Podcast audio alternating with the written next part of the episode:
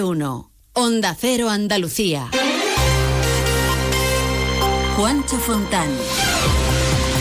Las movilizaciones de los agricultores llegan hoy a Andalucía. Las principales organizaciones agrarias, Asaja, COAG y UPA, han convocado una marcha en Sevilla que será la primera de una agenda de movilizaciones para denunciar los elevados costes de producción, la entrada de hortalizas de terceros países, el reparto de fondos de la PAC y de fondo la sequía. Noticias de Andalucía. Andalucía, buenos días. Eh, los agricultores y ganaderos andaluces se suman hoy a las movilizaciones del campo. Las tres organizaciones agrarias mayoritarias han convocado una tractorada en Sevilla bajo el lema Agua para el campo, alimentos para el mundo. La van a protagonizar los agricultores onubenses para pedir al gobierno central más infraestructuras para luchar contra la sequía. Huelva, Rafael López. Y llaman a la participación masiva, Juancho, como forma de decir basta, porque llevan 30 años esperando que se cumplan esas promesas incumplidas sobre infraestructuras hídricas. Ahora la situación es crítica por la sequía e incluso sostiene el presidente de Asaja Huelva y de la FUE, José Luis García Palacios, que va más allá de la agricultura. Ya no solo por el sector agrario, sino por el sector turístico, por el industrial, reclamar las infraestructuras que por justo derecho son necesarias, vitales para todo el sector económico de Huelva. La manifestación partirá a las 11 de la mañana y concluirá a las puertas de la delegación del Gobierno en Andalucía, donde hará lectura de un manifiesto. Gracias, Rafa. Esta movilización de hoy es el punto de partida de las protestas de los próximos días que el ministro de Agricultura, Luis Planas, quiere evitar. Mañana, mañana viernes ha convocado a una reunión a las tres organizaciones agrarias, Asaja, COAG y UPA. El campo denuncia la precaria situación en la que se encuentran por la inflación, la subida de los costes de producción, pero sobre todo por la normativa medioambiental europea, que según el director de Asaja Andalucía, Félix García, hace que su actividad sea cada vez menos rentable. El Pacto 20 Europeo ha dado lugar a una política agraria común que va en la dirección completamente equivocada. Hay un incremento de prohibiciones, de restricciones y limitaciones a nuestra actividad. No podemos competir con los productos que están entrando de fuera sin cumplir con los estándares y con las reglas que nos imponen a los que estamos dentro de la Unión Europea. Esto es, se llama competencia desleal. Precisamente, hoy termina el viaje oficial del presidente de la Junta, Juanma Moreno, en Bruselas. Allí ha pedido a la Comisión Europea fondos para luchar contra la sequía y ha promovido una alianza de los países afectados por la escasez de agua.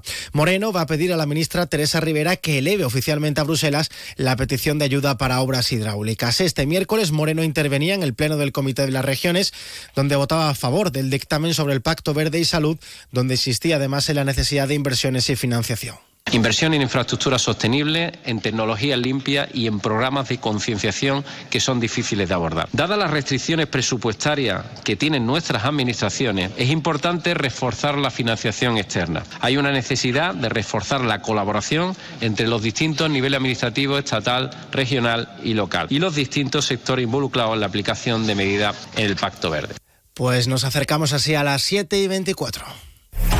Hay muchos tipos de energía, pero hay una que hace que todo avance, creando oportunidades de futuro, impulsando una industria verde, potenciando el desarrollo sostenible y generando bienestar. Una energía que lucha contra el cambio climático y respeta el medio ambiente. Descubre, conoce, aprende y disfruta de todo lo que las energías renovables pueden hacer por ti. Y haz brillar tu energía.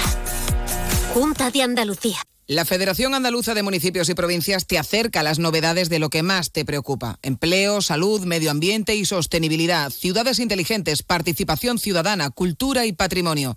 Tienen más información en famp.es. Más de uno. Onda Cero Andalucía. Seguimos con el repaso a las noticias de nuestra comunidad. Los sindicatos UGT y comisiones obreras han convocado hoy movilizaciones en todas las provincias andaluzas por la situación de la dependencia y de las residencias públicas de mayores. El secretario general de la Federación de Pensionistas y Jubilados de Comisiones en Andalucía, Alfonso Vidán, denuncia que hacen falta miles de nuevas plazas para ancianos y que el tiempo medio de espera para obtener una prestación pública es de 575 días. Sitúan a Andalucía en el penúltimo lugar de todas las comunidades autónomas y provoca que miles de andaluces fallezcan esperando una prestación a la que tienen derecho. Las residencias de mayores están ocupadas al 97% de su capacidad. Serían necesarias ya 3.200 plazas para quitar la lista de espera de las personas que esperan una plaza residencial. 725 cambiamos de asunto. En el juicio de UGT Andalucía, la Guardia Civil ha insistido en que el sindicato exigía un 10% de lo que facturaba a sus proveedores para financiarse con los fondos para la formación de la Junta.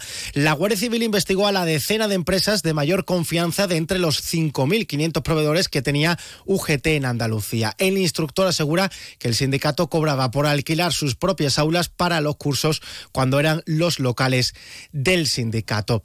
Y de suceso les contamos que ha muerto uno de los cuatro ocupantes de una narcolancha al colisionar contra una patrullera de la Guardia Civil en la desembocadura del Guadalquivir. Ocurría a plena luz del día en la localidad gaditana de Sanlúcar de Barrameda, Cádiz. Carmen Paul. Los agentes de la patrullera Río Águeda del Servicio Marítimo Provincial de Cádiz detectaron al acercarse a la embarcación que había cuatro personas dormidas. Una de ellas se despertó, arrancó la barcaza y de manera brusca impactó con la patrullera. Ninguno de los agentes ha resultado herido. El fallecido presentaba antecedentes por contrabando, pertenencia a organización criminal y tráfico de drogas.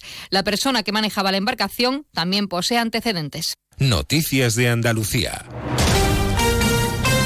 Hoy entra en vigor el decreto que regula las viviendas turísticas aprobado por la Junta que permite a los ayuntamientos limitar este tipo de apartamentos. El reglamento establece nuevas exigencias de habitabilidad como el número de baños, ventanas o personas por metro cuadrado y eleva los requisitos de climatización, confort o homenajes.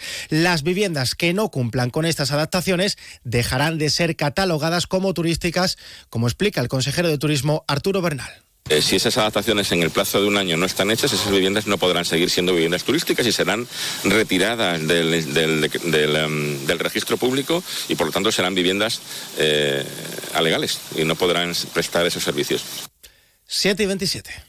El domingo 4 de febrero, fiesta de la matanza en Ardales. Saborea los productos típicos de la matanza, chorizos, morcillas, salchichones, además de exquisitos dulces locales como la galleta de almendra, mercado artesanal y música en directo con el canijo de Jerez. El domingo 4 de febrero ven a la fiesta de la matanza en Ardales, puerta del Caminito del Rey. Yo cuido de la sanidad pública. Y yo. Y yo. Y yo. En CESIF trabajamos por ello. Un incremento de plantillas, por una carrera profesional ágil y efectiva para todas las categorías, por contratos más estables y bolsas actualizadas. Porque si tú no te conformas, nosotros tampoco. Yo cuido de la sanidad pública. Confía en CESIF. ¿Quieres abrir tu negocio al exterior? En Cajamar te acompañamos en la estrategia de negocio internacional de tu empresa. Infórmate en nuestras oficinas y te ayudaremos a encontrar las mejores soluciones para tus operaciones internacionales. Consulta en la web cajamar.es, área empresas y autónomos barra internacional. Cajamar, distintos desde siempre. Social Energy, la revolución solar que recorre Andalucía y que te hará ahorrar hasta un 80% en tu factura de la luz con nuestras instalaciones fotovoltaicas. Te ofrece la ronda de tiempo y temperatura en Andalucía. En Algeciras, cielos parcialmente cubiertos y 15 grados. En Almería, cielos sin nubes, tenemos 12 grados. En Cádiz, cielos despejados y 10 grados. En Ceuta amanecemos con precipitaciones débiles y 16 grados. En Córdoba amanecemos con el cielo despejado y 3 grados. En Granada, 4 grados y cielo despejado. Con Social Energy, pásate al autoconsumo y genera tu propia energía, con una garantía de hasta 25 años y con posibilidad de financiación.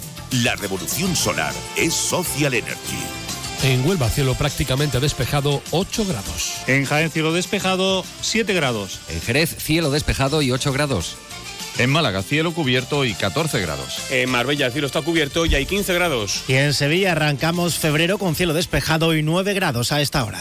Desafía los límites con Social Energy. Calidad imbatible, precio invencible. Si no, trae tu presupuesto y te lo mejoramos. Descuentos de hasta 3.150 euros con tu instalación premium con dos baterías. Cinco años de garantía en tu instalación, con primeras marcas y dos años de seguro todo riesgo gratis. Pide tu cita al 955 44 11 11 o socialenergy.es. La revolución solar es Social Energy.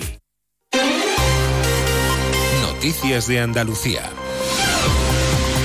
Más noticias de nuestra comunidad a partir de la una de la tarde, con un avance de la actualidad de este jueves y a las 2 menos 10.